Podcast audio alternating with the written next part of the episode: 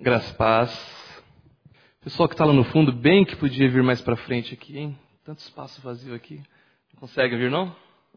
Fernando, o... Fernanda, a Fernanda, o Barba quer que você senta do lado dele, viu? Tá todo mundo me ouvindo bem? Quero agradecer o convite do, do, do Barba. É um privilégio poder estar com vocês aqui, compartilhando um pouco do que o Senhor tem falado comigo. Vamos abrir as nossas Bíblias no Evangelho segundo o apóstolo João, capítulo 17. Todo mundo encontrou? Essa é a chamada oração sacerdotal. Antes de nós lermos o texto, antes de nós lermos o texto, eu gostaria de nós termos mais um momentinho de oração, rapidamente. Mas agora não será uma oração que você vai estar intercedendo por ninguém, você não vai estar pedindo algo para a sua vida, você não vai estar nem agradecendo por nada. É uma oração que você vai, vai falar, você vai pedir por você mesmo, para que o Senhor abra o seu coração, abra os olhos do seu entendimento. Nós cremos que nós podemos ler isso aqui, inclusive muitas vezes, mas se o Senhor não revelar, é apenas um conhecimento que vai vir a acrescentar algo ao seu intelecto, talvez.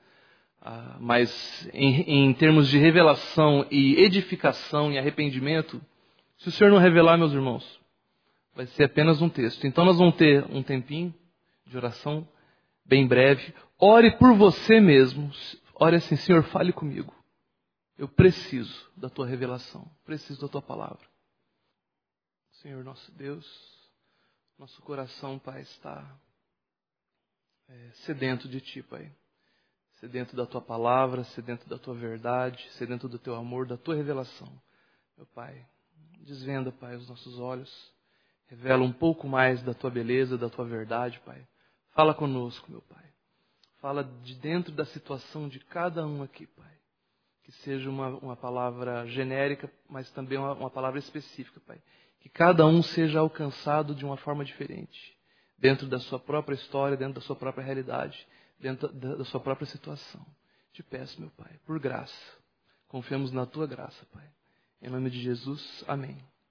Essa é a oração sacerdotal. É, aqui, só para contextualizar um pouco, é, esse, esse, o, que, o que será lido aqui é o momento em que Jesus está orando pelos seus discípulos e também por aqueles que viriam a se converter, ou seja, a, toda a igreja, cada um de nós que está aqui. É uma oração que você pode lê-la como uma oração para você, Jesus intercedendo por você, falando diretamente a você. Isso aqui se passa um pouco antes da prisão de Jesus.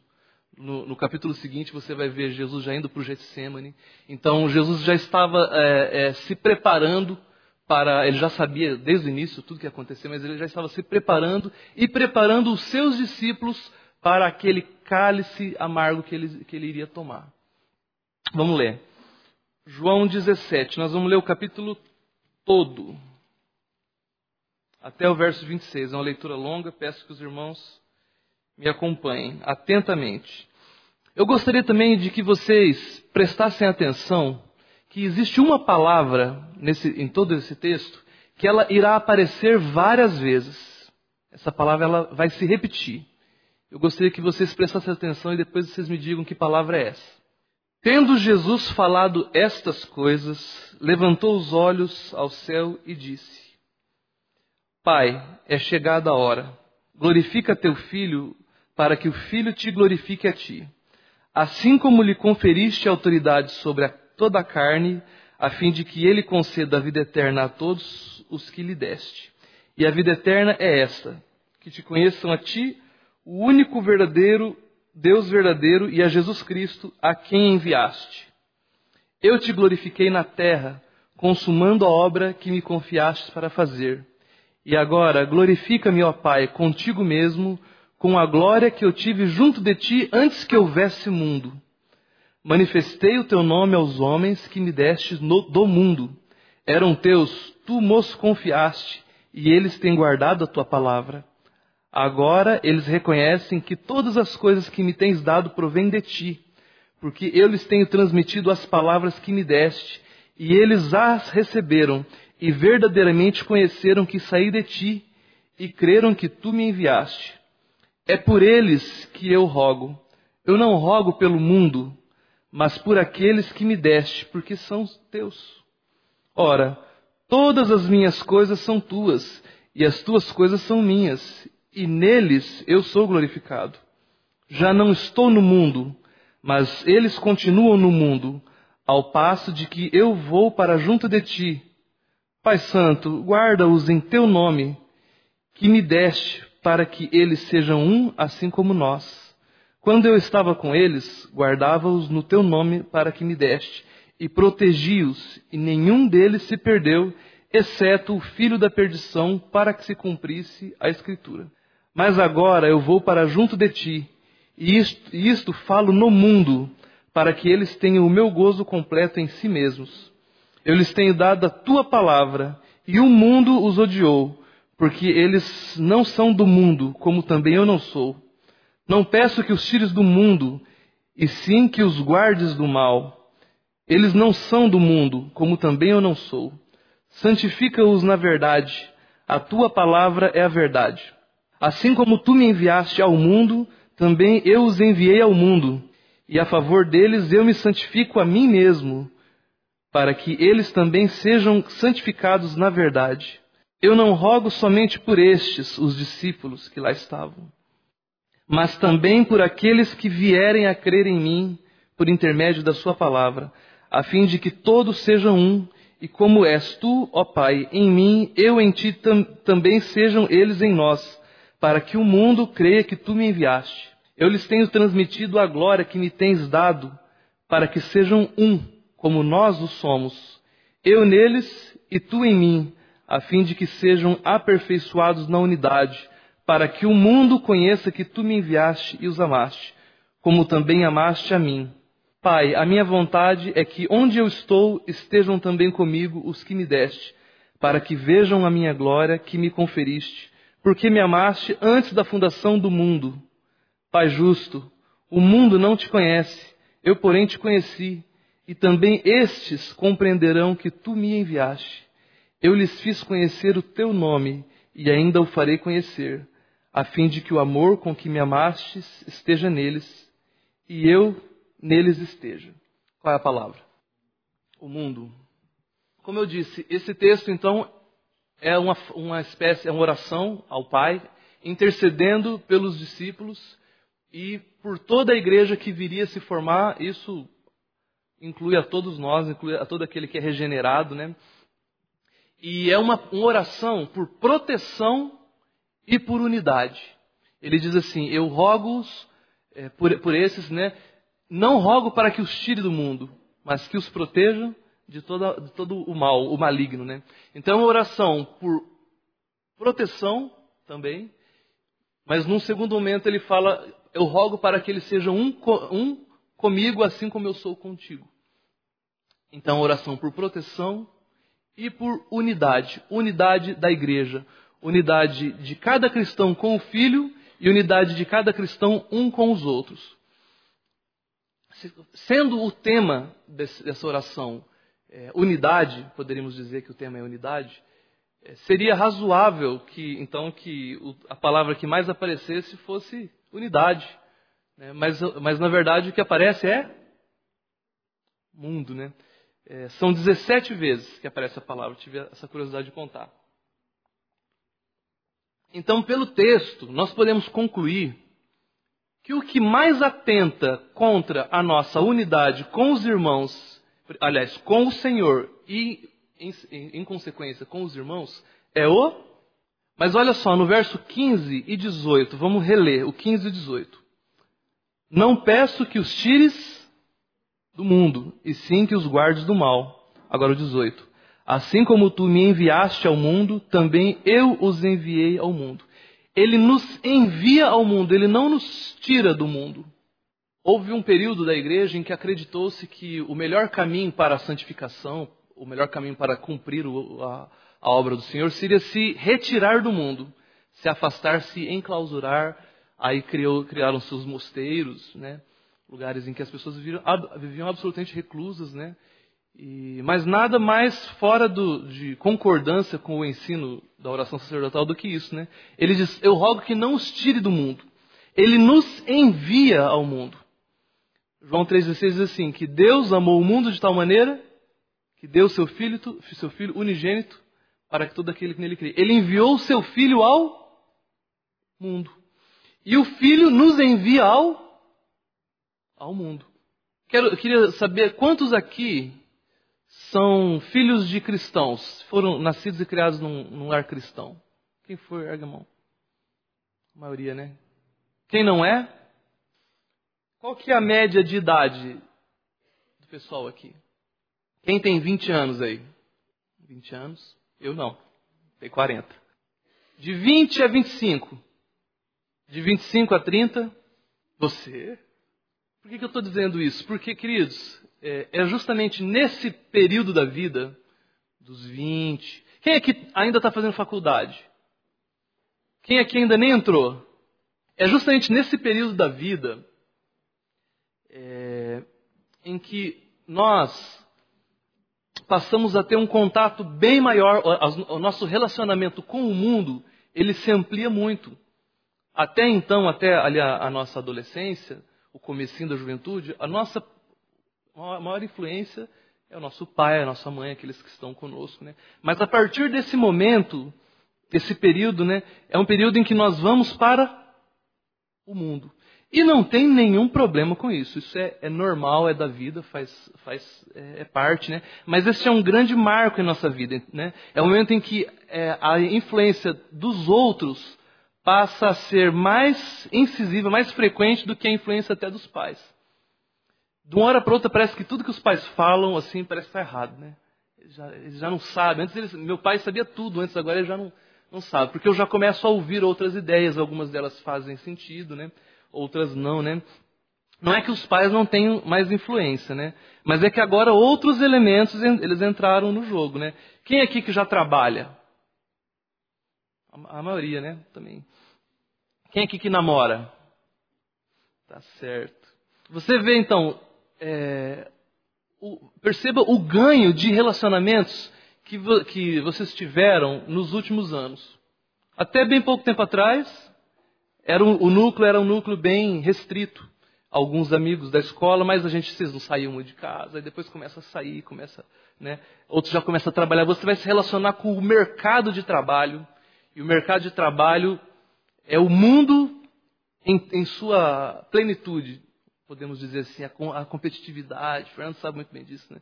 A competitividade, é, principalmente num país como o Brasil, em que as coisas são tão difíceis, você tem que se trabalhar o dobro para poder, né? Então, aumenta-se muito os, a quantidade de relacionamentos, né? Relacionamentos bons, relacionamentos ruins, relacionamentos edificantes, outros destrutivos, né? Mas, como eu disse, isso é absolutamente normal, é da vida. Mas olha lá, de novo no verso 18. Alguém lê para mim, por favor, bem, bem calmamente. Voz alta. O Filho nos envia ao mundo. Querido, você e eu é um representante do reino de Deus no mundo. Você é um embaixador do mundo. Nós somos testemunhas. Né? Existe um grupo religioso chamado Testemunho de Jeová. Nós somos testemunhas de Jeová nesse sentido. Nós estamos nesse mundo testificando né? É, na faculdade, no trabalho, na academia, né? no estágio. Né? Mas veja bem, no verso 14, alguém lê: Jimmy, de novo, você com essa voz potente. Verso 14. Tá bom, só o mundo vos, vos odiou. Veja bem, então, o mundo, ele odeia o testemunho de Cristo. Ele odeia. É... Nós somos aquele que é realmente regenerado, aos olhos dessa, dessa, do, do mundo. Você, querido, é uma pessoa estranha. Você é uma pessoa que não, você não faz qualquer negócio, você, você tem um linguajar específico. Não é qualquer ambiente que você considera. Né? Então, o mundo vos odiou, ele odiou também ele. Né? Então, esses ambientes, muitas vezes, eles são absolutamente hostis ao Evangelho e, obviamente, a todo o povo verdadeiramente evangélico. Né? Se eu e você, nós estivermos muito confortáveis neste mundo, é uma coisa errada. Esse dia atrás, é, uma pessoa que é bem próxima a mim, bem próximo a mim, ele está fazendo faculdade, né? Está no primeiro ano e é uma pessoa cristã, né? E ele estava me falando, Márcio, ele está fazendo, bom, não vou dizer o curso, mas ele está fazendo lá E, e nos, logo nos primeiros dias de aula, o professor ele arrebentou com pessoas que creem na Bíblia. Ele falou assim, onde já se viu? Essas pessoas ainda, ainda acreditam nesse livro, acreditam em, em, em serpente, acreditam em, em, Adão e Eva. Isso é, isso é conto da carochinha. Ele acabou com isso. Com, né? E ele quis dizer depois que é, a fé e a espiritualidade eles são antagônicos ao conhecimento, à ciência. Aí a maioria dos alunos muito jovens também, ninguém teve assim a. É, parecia um pouco aquele filme, né? Como é que chama? Deus não está morto, né? Eles não sabiam muito bem como, como, como rebater isso, não sei também se tinham outros cristãos, né? mas essa pessoa que aproximadamente ficou calado, disse que ficou com medo de depois ser perseguido, enfim. Mas o, o mais eh, curioso é que esse professor ele estava falando dentro de uma universidade que foi fundada por pastores, é, é, é administrada por uma grande igreja aqui em Londrina. Agora vocês já sabem qual é a faculdade. Né? Mas é administrada por uma grande igreja. É, a, maioria das grandes universidades do mundo foram criadas pela, pela, por igrejas, tanto católicas como protestantes. Né? A igreja, se eu não me engano, a igreja católica que criou o conceito de universidade. Né? Grandes artistas, é, grandes escultores, grandes músicos, grandes cientistas, to, todos conviveram muito bem com a questão da fé até então, mas agora, de uma hora para outra, esse professor ele acha que a, a, a fé ela prejudica a ciência, ela atrapalha, e o, cara recebe um salário pago por uma igreja dentro de uma faculdade que foi fundada por uma igreja. Vai entender, né? Mas enfim, esse, e, o que eu quis dizer com isso é que o mundo é hostil à fé. Se você for verdadeiramente cristão, as pessoas vão achar você esquisito. Eu costumo usar uma, uma expressão seguinte, que quando você, você antes do, da conversão, você tem uma chave. E essa chave ela destranca qualquer porta. Toda porta que você vai, ela destranca a porta do mundo, a porta dos relacionamentos, assim, assado. Né? Quando você é convertido, essa chave, ela, você, você tenta entrar em alguns ambientes e você não é bem recebido. E nem você se sente bem. Isso é, é só que o Senhor ele, ele não nos falou para não ir para esse lugar. Ele nos envia para o mundo. Mas não confunda o que eu estou dizendo. Não estou dizendo para você também estar em qualquer lugar. Há lugares que não convém ao cristão. Mas a vida do cristão verdadeiro não é uma vida reclusa, não é uma vida isolada. Nós somos embaixadores. Nós somos a voz do Senhor neste mundo caído. Como as pessoas irão crer se não houver quem, quem pregue, né? Então, diante deste mundo que se abre para nós e todas as oportunidades, dilemas e decisões, né? que dessa abertura derivam, né, surgem algumas perguntas. Né? Então, como é que eu vou viver? Como é que eu, sendo um cristão, devo me relacionar com esse mundo? Quais são os critérios pelos quais eu devo regular o meu relacionamento com o mundo? Será que são os critérios da, da minha cabeça, da, da minha intelectualidade, da minha experiência pessoal? Será que são os critérios do meu coração, né, daquilo que me agrada ou daquilo que me faz sentir bem? Será que é isso? Vamos abrir rapida, rapidamente no Salmo 119, verso 9. Esse capítulo do Salmo 119 é um texto que é chamado de a excelência da lei, da, da lei divina, ou a excelência da palavra. Você vai ver que todos, eu acho que tem uma ou duas exceções só no, no, no capítulo. É, é, o maior capítulo da Bíblia que tem mais textos, né? Você vai observar que, que todos os versículos eles estão falando sobre a palavra de Deus, todos eles. Depois você lê na sua casa. Vamos lá, Salmo 119, 9. Jimmy, verso 9. Pode ler que está lá. Acho que não será diferente. É justamente a nossa pergunta, né? Como é que nós vamos viver então diante disso tudo, né? Isolados do mundo, nós não vamos para a nossa vida particular, para a nossa vida profissional, né?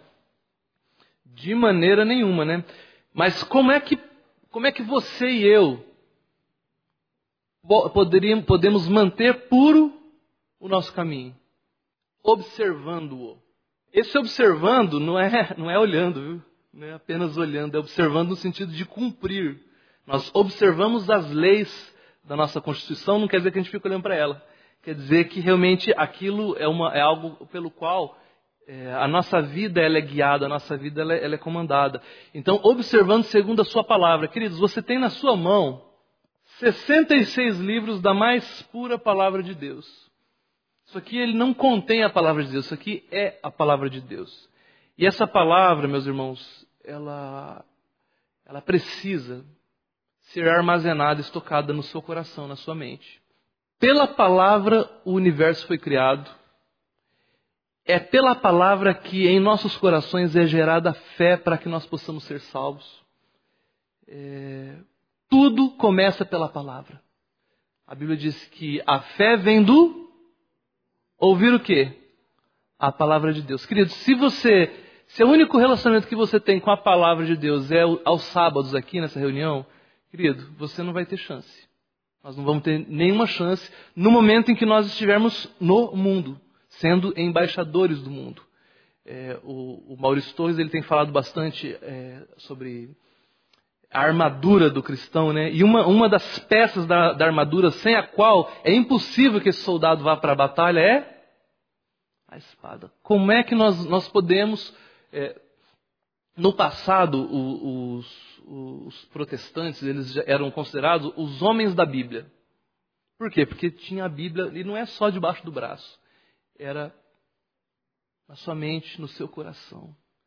É, um dos princípios é, do, dos chamados solas, né? É sola escritura, somente a palavra. Queridos, isso aqui é o maior tesouro que o Senhor ele, ele nos deu para, para, a nossa, para a manutenção da nossa vida aqui na terra, em termos de relacionamento. Você não vai ter chance. Você será engolido se você não, não tiver a palavra. Estocado no seu coração. No. Márcio, mas isso é legalismo. Será, querido? Será que nós estamos falando de legalismo? A reforma ela só foi possível porque homens inspirados por Deus, levantados por Deus, eles, eles abriram a Bíblia. Lutero, quando, quando começou a reforma, ele, ele já era um professor de seminário. E ele ainda não tinha lido o livro de Romanos. Ao ler, quando ele teve contato com o livro de Romanos, aí houve toda aquela, todo aquele, que a história diz. Alguém já viu o filme Lutero? Mostra, fala muito bem disso. Quando ele, ele foi para um. Ele já era professor do seminário de teologia. Mas aí ele tinha muitas dúvidas acerca da, do pecado, da, do velho homem. Mas aí ele foi mandado para um outro lugar para estudar o livro de Romanos. E ali tudo se encaixou, né? Então, homens com o coração sedento pela verdade de Deus dedicaram-se à Bíblia. Eles traduziram a Bíblia, disponibilizaram-na. É, Outro, outro ponto, né, que aquele professor da, da tal faculdade ele, ele ignora, né, é o, o fator de desenvolvimento também é, econômico e social que o, o, simplesmente traduzir a Bíblia desencadeou. É, no, come, no, início da reforma, se eu não me engano, eu posso estar enganado com a, a porcentagem, mas era algo em torno de 80% da população da Alemanha, que é onde começou a reforma, era analfabeta. Durante o período de 30 anos, em que começou a reforma e houve todo aquele movimento, né, Lutero traduziu a Bíblia para a língua do povo. Foi a primeira tradução é, em língua popular. A, Bíblia era apenas em latim e em grego e aramaico, mas em grego e aramaico apenas os padres tinham, tinham é, acesso. Latim as pessoas não sabiam ler. 80% era analfabeta. Nos, é, no, num período de 30 anos, Inverteu-se esse número. Eles alfabetizaram 80% da população na Alemanha e a Alemanha disparou em termos de. Até hoje. Quem conhece o autor chamado Max Weber tem um livro dele que fala sobre isso, né? Ética protestante espírito do capitalismo. O impacto que simplesmente abrir a Bíblia, prostíbulos fecharam, é, é, os cabarés fecharam, é, dessa maneira, houve um, um grande é, diminuição de doenças, a saúde do país melhorou. Você vê, nós não estamos, ainda nem estamos falando sobre o aspecto espiritual, apenas o aspecto, o aspecto socioeconômico. Né? É, aqueles homens que gastavam com duas famílias que tinham um monte de amantes, pararam de gastar. O, o, pela, pelo conhecimento da Bíblia, eles entenderam que dá a César o que é de César. Eles começaram a pagar os seus impostos, a arrecadação foi lá para cima transformou aquele país. Todos os países que aderiram à reforma protestante do século XVI tiveram um grande avanço. É só procurar histórias. O professor lá acho que não sabia disso. Mas teve esse grande impacto, né? É, mas o diabo, queridos, o diabo ele odeia a Bíblia. E ele vai fazer de tudo para que você não tenha contato com ela. Houve, é, também um pouco antes do período da reforma, uma rainha chamada é, Maria, Maria, esqueci, Maria Sanguinária, ou Maria a Louca, é, filha do rei Henrique VIII da Inglaterra, do, do Império Anglo-Saxão. Essa mulher, ela ordenou todas as, é, todas as casas em que houvessem um exemplar da Bíblia, o chefe da, da família, o pai, ele deveria ser decapitado e o sangue daquele homem seria recolhido numa bacia e a Bíblia seria mergulhada naquele sangue. Existem é, exemplares dessas Bíblias até hoje em museus na Europa. Né? E por que, que, que essa mulher fez isso? Porque o diabo ele odeia a Bíblia. Ele sabe que quando a, a palavra de Deus é aberta, a palavra de Deus é o poder de Deus. É o poder de transformação da minha vida, da sua vida, de toda, de toda a nação.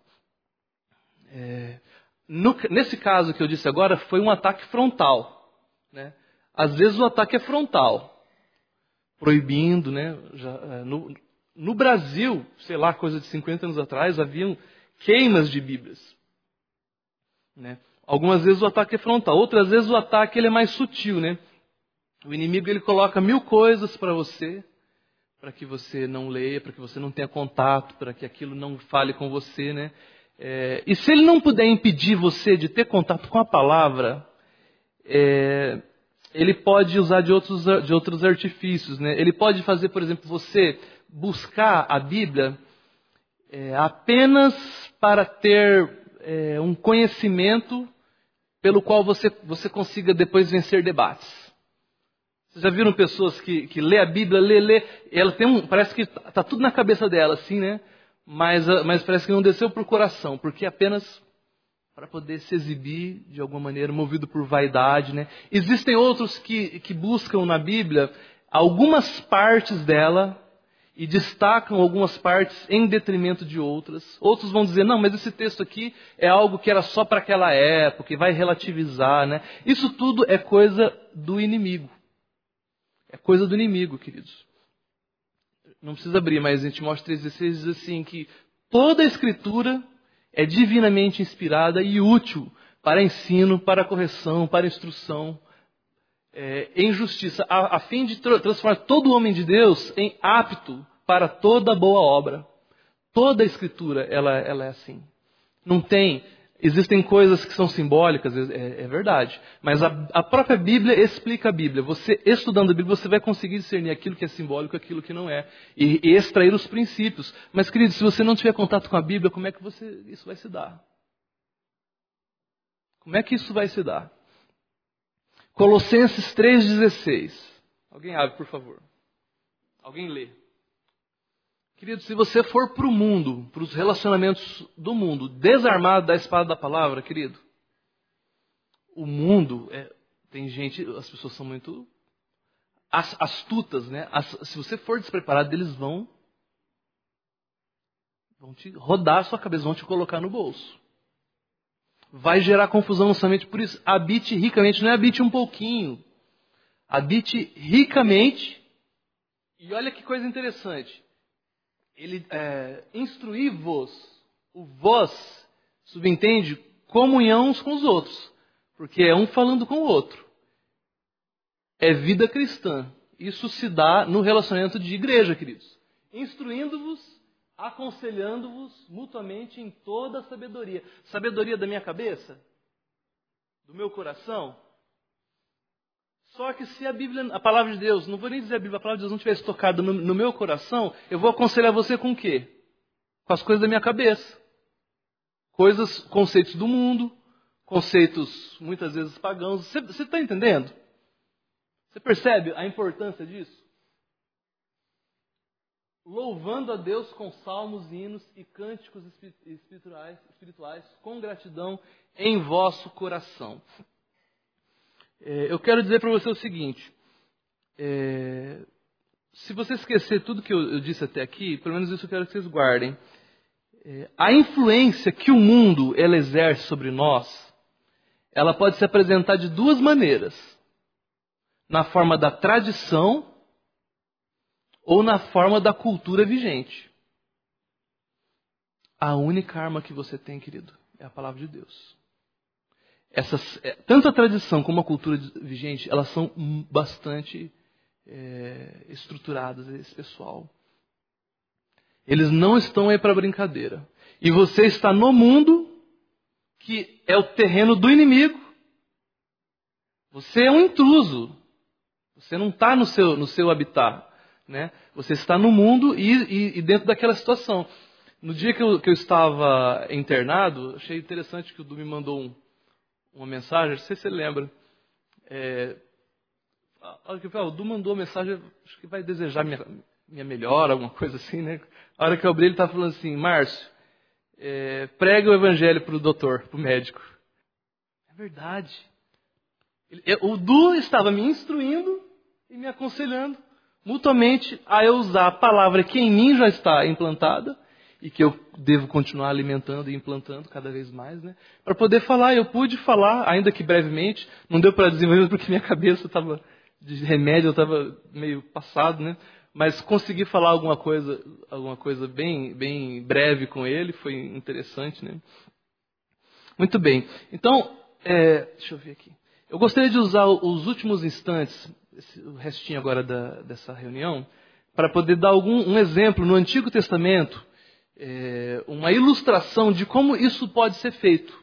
Porque é, até agora talvez tenha ficado um pouco teórico demais, então nós vamos ver na prática o que, que isso pode ser feito. Existem muitos exemplos no Antigo Testamento acerca de irmãos que precisaram se relacionar com o mundo e, e como é que eles conseguiram é, manter puro. A, a pergunta em Salmo é: como poderá o jovem manter puro o seu caminho?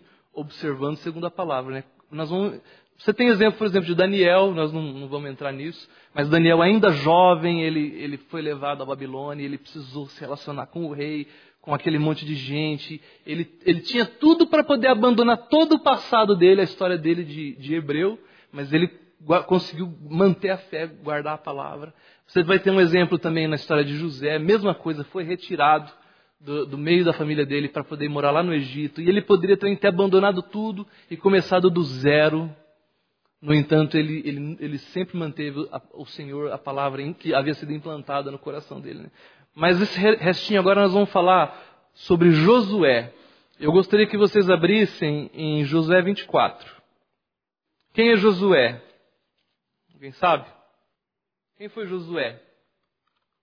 Josué ele foi o sucessor de Moisés na liderança do povo hebreu. Né? Ele era uma espécie de general ele era profeta, juiz, né? nesse período ainda não havia se instituído a monarquia entre o povo hebreu, né? então eles eram governados por uma pessoa que ele, ele, mais ou menos ele acumulava todas as funções, ele, ele, era general, ele era juiz e também era um profeta, ele era um homem muito determinado, muito obediente, que eu vi, ele tinha muita comunhão com o Senhor e ele era um homem muito obediente, né? Foi é, através sob a liderança de Josué, por exemplo, que os, os, hebreus entraram em Jericó. Vocês lembram daquela batalha em Jericó, né? Vem com Josué, lutar, né? Então, foi com Josué que, que eles venceram. Então, a história, o livro de Josué é um livro muito, muito interessante. Ele tem muita coisa, é muito rico em, em narrativas que nos mostram a maneira como ele lidava. Porque veja bem que, que interessante, o povo hebreu, eles estavam no Egito. Ele, verdade, antes de ir para o Egito, eles estavam na, na, terra deles, mas foram para o Egito, passaram todo aquele período lá como escravos, e agora eles estavam voltando para Canaã, que, que era a terra originária deles. Mas Canaã estava agora habitada por outras pessoas, eles passaram 400 anos longe. Então agora havia outros povos, outras coisas, outras culturas. E então eles chegam agora em Canaã e vão ter que lidar com a, com a cultura daquelas pessoas que ali estão. E o Senhor havia dado ordens específicas, falou, não se relacione com esse povo. Vocês, vocês, é, vocês, chegam em Canaã, a terra é de vocês, nós vamos, eu estou com vocês. Então, esse é Josué. Tá? É, o livro dele compreende desde o início do ministério até a morte, recomendo também a leitura. Vamos ler a partir do verso 1.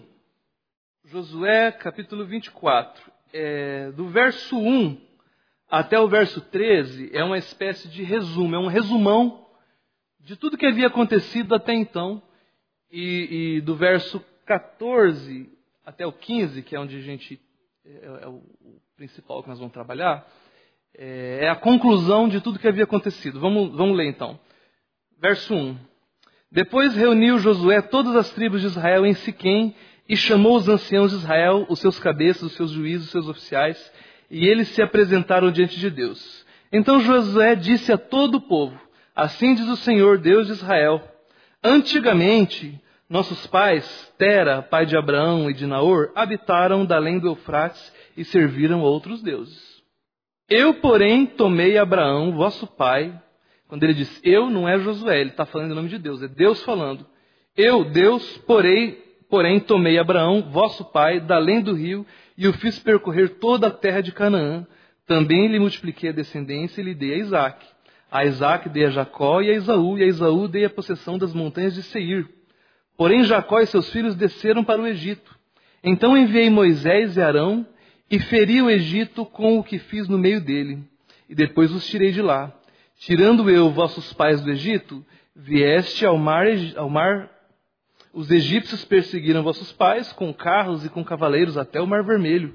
E clamando vossos pais, o Senhor pôs escuridão entre vós e os egípcios, e trouxe o mar sobre estes, e o mar os cobriu. Os vossos olhos viram o que eu fiz no Egito, então habitaste no deserto por muito tempo. Daí eu vos trouxe a terra dos amorreus, que habitavam da além do Jordão, os quais pelejaram contra vós outros. Porém eu os entreguei nas vossas mãos, e possuíste a sua terra, eu os destruí diante de vós. Eu quero abrir só um pequeno parênteses. Preste atenção na, como que o Senhor ele, ele, ele fala na, primeira, na primeira pessoa. Eu fiz isso por vocês. Eu tirei vocês. Eu, eu, eu. Não é vocês que fizeram. Sem o Senhor, é o Senhor que faz, tá, queridos? Então, verso 9. Levantou-se também o rei de Moabe, Balaque, filho de Zippor, e pelejou contra Israel mandou chamar Balaão, filho de Beor, para que vos amaldiçoasse. Porém eu não quis ouvir Balaão, e ele teve de vos abençoar, e assim vos livrei da tua mão. Passando vós o Jordão e vindo a Jericó, os habitantes de Jericó pelejaram contra vós. Onde vai tem, tem dificuldade, ó. contra vós outros. E também os amorreus, os ferezeus, os cananeus, os heteus, os girgazeus, os heveus e os jebuseus. Porém os entreguei nas vossas mãos. Enviei vespões adiante de vós, que os expulsaram da vossa presença, bem como os dois reis dos amorreus, e isso não com a tua espada, nem com o teu arco. Dei-vos a terra em que não trabalhastes, e a cidade que não edificastes, e habitais nela, comei das vinhas e das olivas que não plantaste. Agora o 14. Então até aqui foi um resumo. Agora vocês estão aqui nessa terra de Canaã, vivendo aqui. Agora, pois, temei ao Senhor e servi com integridade e com fidelidade. Deitai fora os deuses aos quais serviram vossos pais, da além do Eufrates.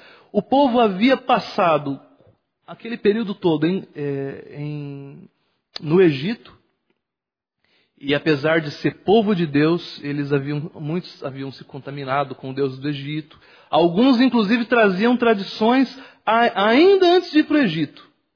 Porque, queridos, sempre houve é, o assédio da idolatria entre o povo de Deus.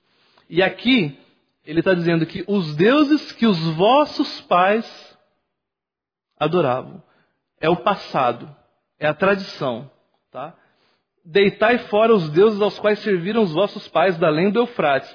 É o que o Barba falou antes, né? O passado. Deitai fora e servi ao Senhor. Agora o verso 15. Porém, se vos parece mal servir ao Senhor, escolhei hoje a quem servais. Se aos deuses a quem serviram vossos pais que estavam além do Eufrates, ou aos deuses dos amorreus em cuja terra habitais. Eu e minha casa serviremos ao Senhor. Então nós temos, é, é, é muito interessante, é, nós temos aqui a decisão de Josué. Josué, então, ele foi temente o suficiente, depois de passar por tudo aquilo, toda aquela luta, né? Você vê a quantidade de situações, a quantidade de provas que o Senhor deu de que ele estava com eles, ele estava conduzindo, ele estava, ele mandou vespões. Vocês, é, é, foi a minha espada que derrotou aquele agente todo, né? E agora esse povo envolvido adorando deuses dos pais e os deuses da terra, a qual, a qual eles estavam habitando agora, né? Então, e Josué, diante disso tudo, ele faz a escolha dele. Ele, ele vê aquela confusão toda que o pessoal já estava. Alguns adorando os deuses dos pais, a tradição, o passado. E outros já adorando os deuses dos amorreus, dos fariseus, dos, dos, todos aqueles eus. Né? É, o, é a tradição e a cultura vigente. É a cultura da terra em que ele havia chego. Eles haviam chegos. Né? E o povo rapidamente já estava se envolvendo. O que, que Josué fala? Qual a decisão de Josué? Eu e minha casa serviremos ao Senhor. Querido, assim como o povo hebreu, é, você também tem uma história. Você também tem um passado. E eu também, né? Desde o seu nascimento até hoje, toda a história, né? Aqueles que foram nascidos e criados num lar cristão têm um tipo de ambiente em que cresceu, com todas as vantagens e desvantagens que também traz isso, aquele que não. Você, você recebeu, durante todo esse tempo, uma quantidade enorme de fatores, de ensinos, de situações, de conceitos que, que formaram você, que te trouxe até aqui, né? Olha, pra, é verdade ou não é? Quantas coisas que o, o próprio Senhor os livrou nesse momento, conduzindo, aliciando, né? Não, querido, abre uma, abre uma porta, fecha outra e vai conduzindo e vai te preparando e vai até que você chegou, chegou aqui. O povo hebreu não chegou naquela terra de Canaã à toa. Eles não chegaram sozinhos, eles foram conduzidos, eles foram guardados, eles foram protegidos. E nem eu e você não chegamos aqui à toa. Tudo isso aqui o Senhor continua fazendo, e Ele faz, na minha vida e na sua. É, em relação ao, ao nosso, a, a, tudo o que, o, o que o nosso, representa o nosso passado, nós podemos chamar pelo texto de os deuses aos quais serviram os vossos pais da além do Eufrates. É o passado. É, em relação a esse peso que, que, que, que você carrega, que muitas vezes te, te, te traz para trás, que te segura, que te retém, nós vimos que habite em vós ricamente a palavra de Deus. Pela palavra de Deus, e somente pela palavra de Deus, isso pode ser é, interrompido, pode, ter, pode ser cortado. Em Filipenses capítulo 3, 13 a 14, vamos abrir lá. Está acabando, viu gente? Está acabando, viu, Barba? Filipenses 3, 13 a 14. Jimmy, deixando para trás. O que foi? Você não precisa carregar, eu não preciso carregar. Passou, querido, passou. E no mundo, é, existe a tradição do mundo, não é apenas a tradição da sua história, existe também a tradição do mundo. No lugar que você chega, quando você vai se relacionar, muitas coisas já estão ali. Mas, querido, você não deve se contaminar com essas. Você vai lidar com isso, você vai trabalhar. Mas, querido, você é a diferença. Você é a diferença, você é o embaixador do reino de Deus. Não precisa abrir, mas ainda em Coríntios 5, 17 diz assim: que, e assim, se alguém está em Cristo, uma nova criatura, e as coisas velhas eu carrego comigo? E eis que tudo se fez novo. Então, os deuses que serviram os vossos pais da além do Eufrates, acabou, zerou. Tá? Mas, entretanto, em contraponto a, a, esse tradicionalismo, que muitas vezes, inclusive religioso, né, é, em muitos, muitos ambientes, né, em contraponto a esse tradicionalismo, você e eu também nós estamos sendo bombardeados pela mentalidade moderna, aquilo que é a cultura vigente. Não é, o, não é a tradição, é os deuses dos amorreus, que eram os deuses daquele povo que eles agora estavam habitando. Né? É, essa, essa esses ensinos, essa, essa filosofia que é, é, divulgada através da ciência, da, da pseudociência, né, das artes, de muitas outras, de todos os meios de comunicação, né, ela vem muitas vezes em confronto. E, e se você não tiver é, alimentado a palavra, esse, esses, essas pessoas eles, eles possuem muitos sofismas. O que é um sofisma? É uma mentira que se parece muito com a verdade. Querido, se você não estiver bem alimentado. Outro dia eu vi um vídeo, talvez te, alguns aqui já tenham visto, é, que está no YouTube. É, é um, um, um, sacerdote, eu não sei como é que chama, mas um sacerdote muçulmano, no meio de uma palestra, né?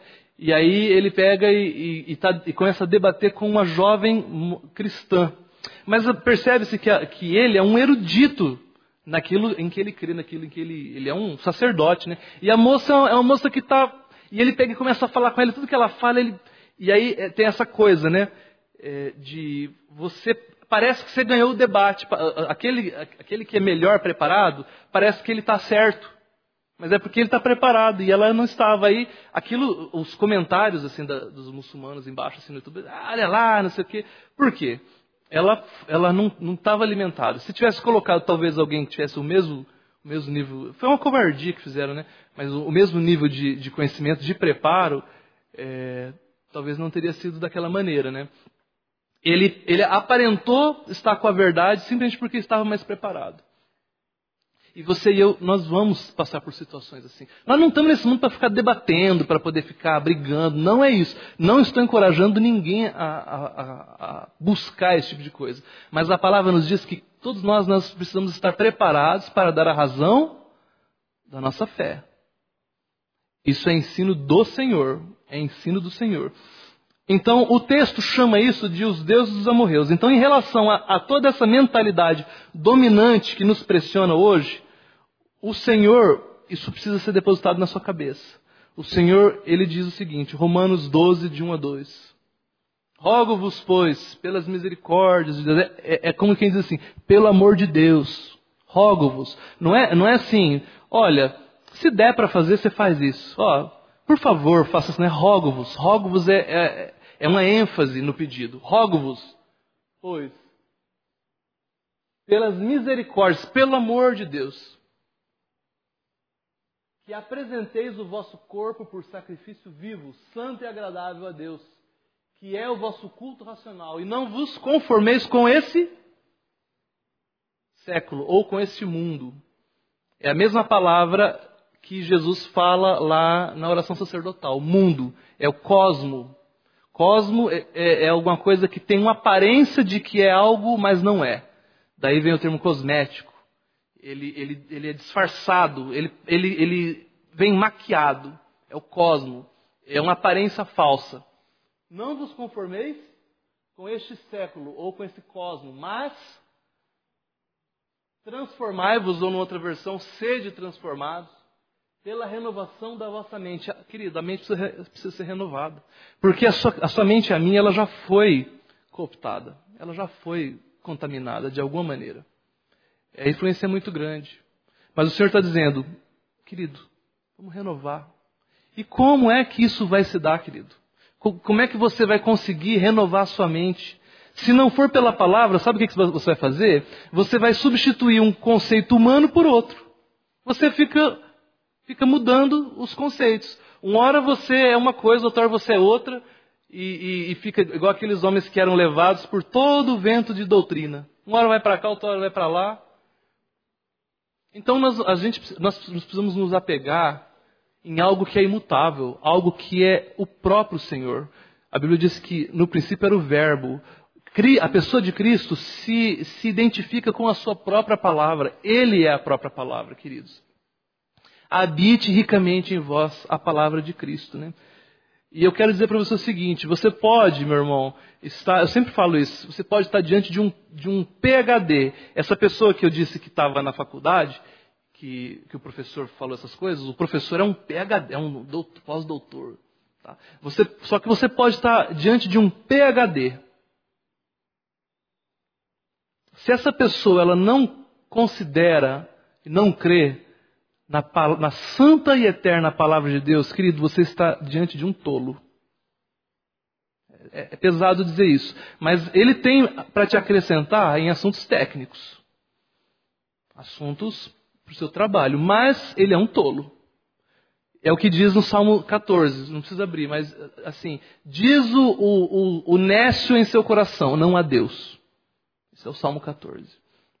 Você está diante de um tolo. Então, tudo que você for ouvir dessa pessoa, tudo aquilo que você for ter para você, gente, isso é extremamente prático.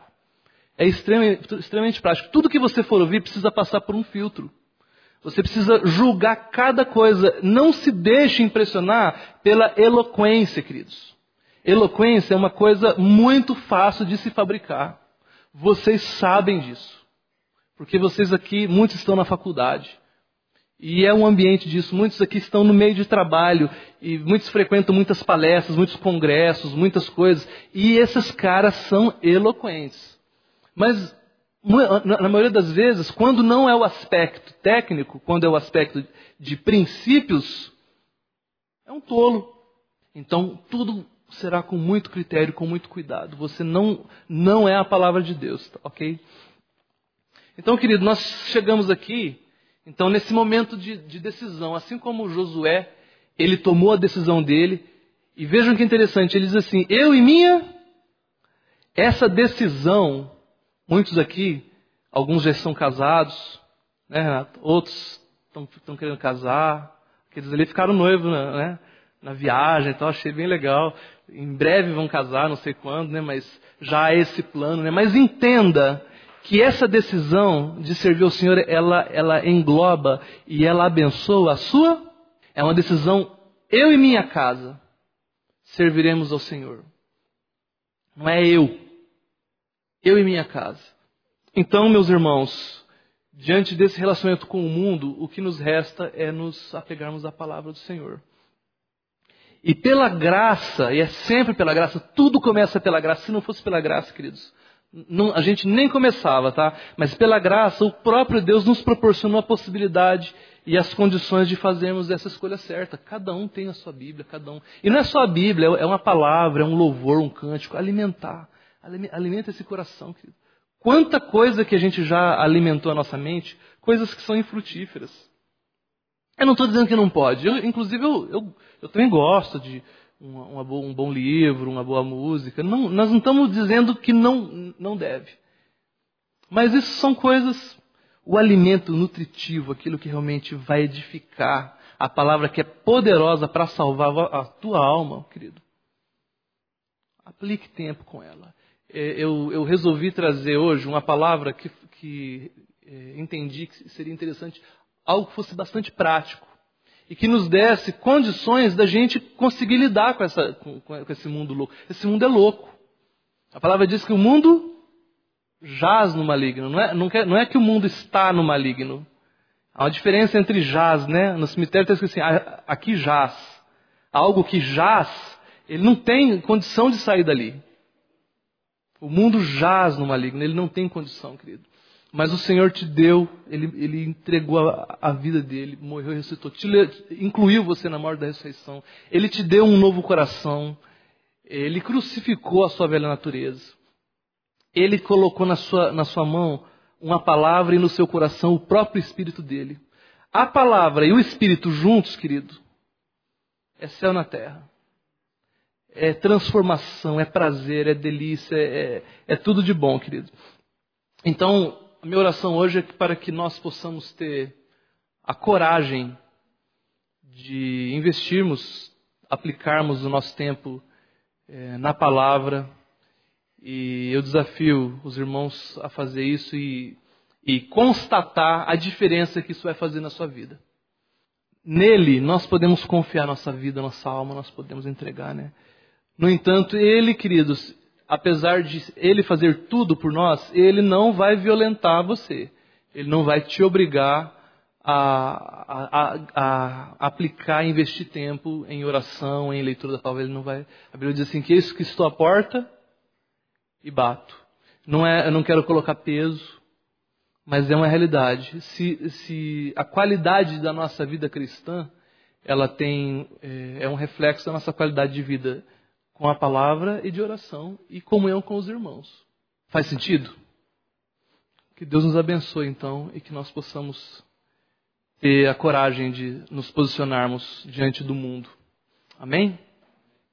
A mensagem que você acabou de ouvir faz parte do Ministério de Comunicação Palavra da Cruz. Temos um grande acervo de estudos bíblicos em áudio e vídeo. Distribuímos também gratuitamente o jornal mensal Palavra da Cruz. Entre em contato conosco pelo fone 0 operadora 43 33 728900 ou pelo e-mail livraria@piblondrina.com.br. Visite-nos pelo site www.livrariapiblondrina.com.br ou acesse www.piblondrina.com.br. Graça e paz.